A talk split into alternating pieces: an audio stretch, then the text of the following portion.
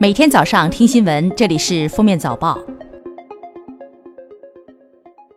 各位听友，早上好！今天是二零一九年三月二十六号，星期二。欢迎大家收听今天的《封面早报》。三月二十五号，国务院办公厅印发《关于全面推进生育保险和职工基本医疗保险合并实施的意见》，要求生育保险基金并入职工基本医疗保险基金，统一征缴，统筹层次一致。二零一九年底实现两项保险合并实施，要求确保职工生育期间的生育保险待遇不变。二十五号，江苏省盐城市响水县天嘉宜公司“三二幺”特大爆炸事故中受损的十所学校全部复课。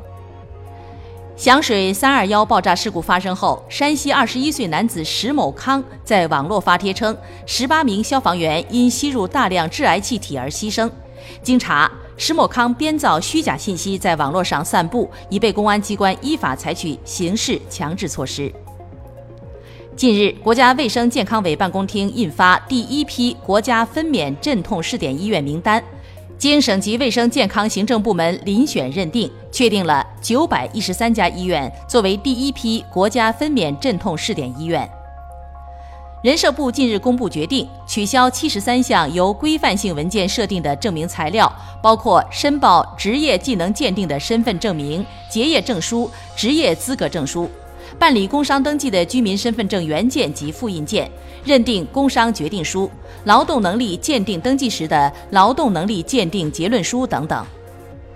三月二十四号，上海静安区常德路商铺统一更换招牌，改为黑底白字。网友称。充满清明节的气氛。静安区总工会回应，区工人文化宫在外立面整治过程中，对电招电牌设计的颜色搭配考虑不周，已责成其及时整改。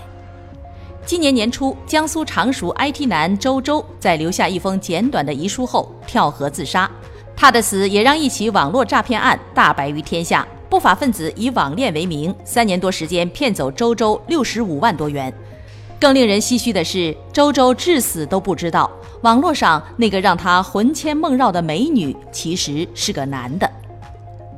湖北武汉江夏区的杨女士家中发生一起一氧化碳中毒事件，她发现父母身体不适后拨打幺二零求救，但在电话转接过程中，江夏区幺二零占线两分多钟，杨女士陷入昏迷。第二天，家中四人被送医后，两名老人和六岁男孩不幸身亡，杨女士重伤。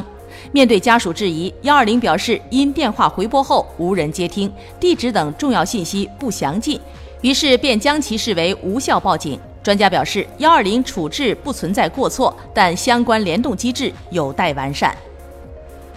二十三号晚，湖南一名网约车司机被人杀害，嫌疑人系当地某高校学生。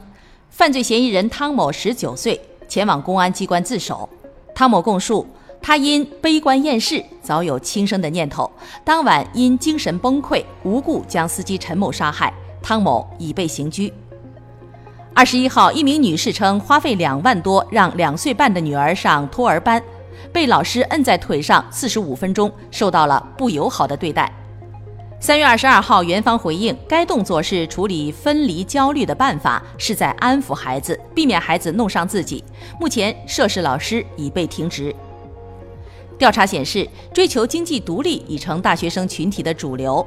学生追求经济独立，主要诉求不再是减轻家庭负担，而是用自己赚的钱换取自由、自豪感。不少受访学生表示，经济独立给自己带来极大的满足感。二十五号，一名男子穿和服进武大赏樱，引发关注。武汉大学回应称，二零零二年校方曾出台过文件，规定穿和服不能入校赏樱。武大学生表示，今年学校又传达了穿和服不准进校园的规定，口头通知的没有形成文件。此外，武汉大学党委宣传部称，将会发布通告，公布事情的始末。爱情银行二十五号在官微发布声明称，经监管部门检测，爱情银行 APP 社区存在大量违规内容，应监管部门强制要求，爱情银行 APP 将关停下架，全面整改。爱情银行将虚心接受关停要求，配合整改工作，落实严格审核，净化网络空间。杜绝任何低俗内容的生产与输出。关停期间，一切服务暂停。二十三号，浙江宁波两名男子捡到一个女孩丢失的手机，还手机的过程中向女孩要两百块钱，并称要是不给钱，这手机就不还了，不能白捡。目前，两名男子主动退还钱款，并当面向失主表示歉意，双方达成和解。近日，剑桥大学承认中国高考成绩引发网友热议。对此，剑桥大学回应，承认中国高考成绩并不是剑桥新闻，已执行有数年。但是，剑桥的招生并不唯成绩论，而是在考试成绩基础上对每一位学生进行综合评估。近日，韩国夜店门事件不断发酵，一系列丑闻不断曝光，性侵丑闻、钱权交易、政商勾结等黑幕被揭开，甚至让十年前的张子妍案重回视野。通过涉案人员的手机聊天记录，发现这家夜店不仅涉嫌不法经营，还有警界高官为他们充当保护伞的迹象。感谢收听今天的封面早报，明天再见。本节目由喜马拉雅和封面新闻联合播出。